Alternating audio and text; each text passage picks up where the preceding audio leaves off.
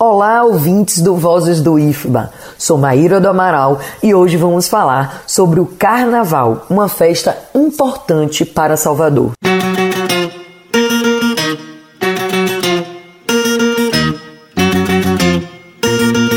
A tradicional festa de carnaval na cidade de Salvador teve um público de mais de 16 milhões de pessoas em 2020, de acordo com dados da prefeitura. No contexto de pandemia da Covid-19, em que o isolamento social é uma das medidas essenciais para a diminuição do avanço da doença, a festa tornou-se um problema a ser evitado pelas autoridades públicas. Por isso, em 2021, o carnaval soteropolitano foi suspenso pela prefeitura enquanto durar a pandemia da Covid-19. Paula Mara Messias Costa é mestre em Desenvolvimento Regional e Urbano pela Universidade de Salvador, Unifax, especialista em Administração pela Universidade Federal de Lavras, graduada em Turismo pela Faculdade de Turismo da Bahia e licenciada em História pela Universidade Federal da Bahia.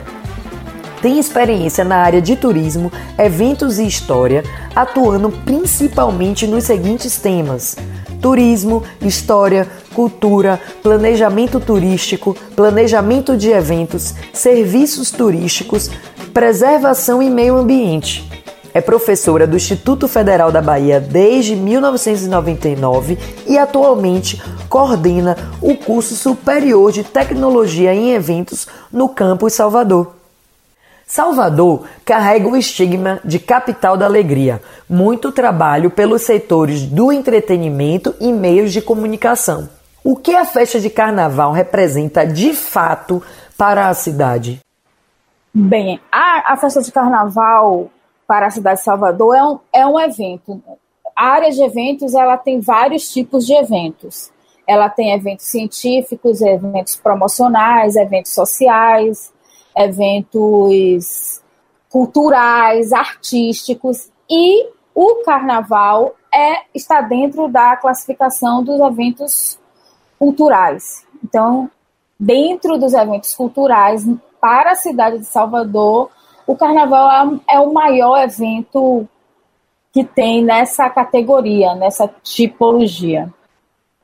E para algumas pessoas que moram fora do país sejam elas brasileiras ou estrangeiros, já faz parte também da, dessas pessoas sempre se programar para virem aproveitar a festa do carnaval. Então, ela traz muitas pessoas de várias culturas, de várias regiões do, do Brasil e do mundo.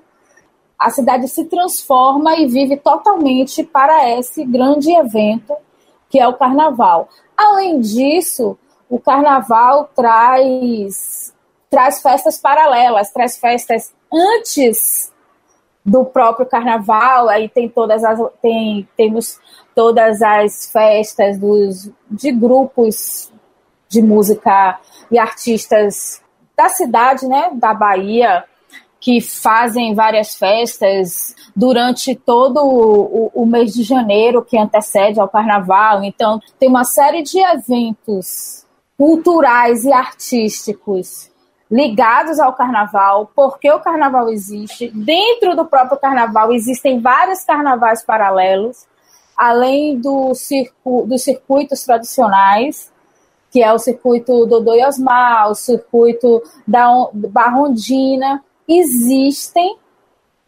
vários outros circuitos espalhados pela cidade então, tem a grande festa, tem as festas paralelas, tem as festas menores, tem as festas de antes e tem as festas de depois também do carnaval, tudo em torno desse, desse grande evento. Então, é um evento que traz, que ele colabora bastante para o turismo da cidade de Salvador do, durante o mês de janeiro e o mês de fevereiro e um pouquinho assim o início de março ele colabora para o turismo, para crescer o turismo na cidade e, consequentemente, se cresce o turismo, tem toda a questão financeira, os ganhos financeiros que todo mundo que trabalha direto ou indiretamente com o carnaval consegue conseguem ganhar financeiramente com essa festa. Então, é, é uma representação muito forte, tanto para a questão financeira da cidade e dos empresários e autônomos que vivem do carnaval e das festas, e é, uma, é, é um grande crescimento também cultural e de aumento do turismo. Então, o carnaval é muito importante para, em vários aspectos, para a cidade de Salvador. Quais são os aspectos da suspensão da festa em 2021? Realizá-la em outro período do ano pode compensar parte das perdas? Bem, vamos começar com os impactos da suspensão da festa. É um impacto muito grande. Tem várias empresas que sobrevivem do carnaval. Elas trabalham o ano inteiro para o carnaval funcionar, para o carnaval acontecer e depois que acaba o carnaval, elas começam a trabalhar de novo para o próximo carnaval do próximo ano. Então, essas empresas, essas empresas so, estão sofrendo um impacto fortíssimo e com, em consequência disso, a gente tem pessoas sem trabalhar, pessoas que perderam seus empregos, houve uma grande demissão em massa das empresas que tinham funcionários contratados e os funcionários autônomos, os chamados freelancers, deixaram de fazer seus trabalhos porque as empresas não têm trabalho, então não, não os contratam no, no modo como eles trabalham, que é essa questão do freelance. Então, esse impacto da suspensão da festa, ele trouxe essa questão de muitas demissões, então essa questão financeira é bem, bem complicado. Aliado a isso, tem a questão cultural também. A população de Salvador e os fãs da festa e que vêm para Salvador para curtir o carnaval também vão ficar sem essa opção da, de extravasar. Era um momento, tem pessoas que se, organizam, se organizam e se preparam um ano inteiro para conseguir estar aproveitando e sendo folião na, na festa do carnaval na cidade de Salvador e, e este ano não vai conseguir fazer isso. É, o, então tem esse impacto também psicológico, cultural, além do grande impacto financeiro. Mas essa medida tinha que ser tomada. Estamos no meio de uma grande pandemia e que essa pandemia, o, o vírus passa através do contato das pessoas. No carnaval não, não existe distanciamento, as pessoas brincam nas ruas, aglomeradas. Carnaval significa aglomeração de pessoas. Além do mais, o consumo de bebida alcoólica é altíssimo quando as pessoas estão estão quando as pessoas consomem álcool, elas não vão não vão lembrar, a depender da quantidade de álcool que bebam, não vão lembrar. Estão com máscara, não estão, se estão aglomerando, se estão, encost estão encostando demais uns nos outros. Dessa forma, não tinha como não o carnaval não ser suspenso. Só terá carnaval em Salvador depois de, a depender da, da vacinação, de uma, de uma vacinação em massa. Só há condições de ter carnaval dessa forma, com uma vacinação em massa. Sem vacinação, não há condições de ter carnaval. Porque, senão, assim, a, a, a, os hospitais não vão suportar a carga de pessoas que vão contrair o vírus, porque carnaval significa aglomeração. Eu espero que só, só as autoridades só marquem um novo carnaval uma nova data para ter o carnaval quando, quando tivermos ou totalidade ou a maior parte da população vacinada, a grande maioria, mas é, eu acredito que não vai ser, é, que vai ter, vai ajudar a essa a grande perda, mas não vai ter o, o mesmo ganho que seria agora em fevereiro, por conta da programação das pessoas. Nem todas as pessoas que po podem vir no início do ano vão poder vir em outra data, mas eu acho que isso é uma opinião minha que ajuda assim a compensar parte das perdas, com certeza. Os hotéis vão receber turistas, a, a, a, o comércio da cidade vai vender mais, ou seja, restaurante, supermercado, farmácia, to, porque todo mundo que viaja para outra cidade consome todos os produtos que a própria população consome e outros específicos do carnaval. Então, os artistas vão fazer shows, o, o todo, todo o mercado dos trabalhadores de eventos vão trabalhar para que o carnaval aconteça. Então, aí a gente tem toda a produção, as pessoas que trabalham na produção, não só os grandes artistas, porque para o artista estar no palco, tem que ter alguém que monte o palco, tem quem planeje, tem quem organize toda a parte técnica, elétrica. Então, é um, um, um número de trabalhadores enormes que deixam de, de ganhar seu sustento por conta de não haver a festa. Então, sim, com certeza, parte das perdas podem ser compensadas, mas não na totalidade. Nesse contexto de pandemia da Covid-19, não somente o carnaval sofreu um baque. De maneira geral, a área de eventos foi bastante atingida e parece que ainda são incipientes as soluções encontradas para uma recuperação, a exemplo das lives. Poderia mencionar algumas alternativas para a área voltar a se fortalecer? Olha, vai demorar para a área se fortalecer. É, é, com muito pesar e com tristeza que eu digo isso, porque eu sou uma profissional da área, eu sou professora de futuros profissionais da área, e vai demorar para a área se, se fortalecer de novo, para chegar no patamar que nós estávamos antes da pandemia. É, a ABROC é a Associação Brasileira de Empresas de Eventos. E a União Brasileira dos Promotores de Feiras, que é o BRAF, junto com o SEBRAE, fizeram uma pesquisa em maio de, de 2020, lá no início da pandemia, né? aqui no Brasil.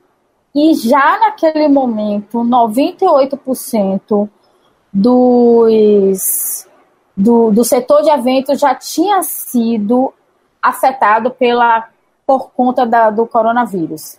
Então, em maio, isso já, já, já afetou 98% mais do setor de eventos. 98%. O que significa isso? Significa que a maior é, que as empresas estão muito impactadas.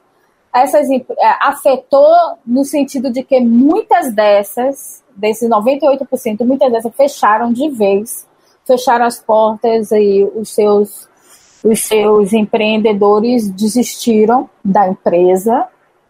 Outras estão tentando é, adaptar eventos, é, os decretos do, governamentais estão mudando, alguns permitem, alguns no início foi bloqueado zerado, não podia ter evento nenhum, com quantidade mínima nenhuma, depois aumentou para 50, depois aumentou para 100, depois foi aumentando o número de pessoas e as empresas tentando adaptar esse funcionamento a depender do número de pessoas que estava sendo autorizado pelas, pelas autoridades governamentais. No entanto, não estamos muito longe de voltar aos 100% e, e ser liberado qualquer tipo de evento. Estamos muito longe disso.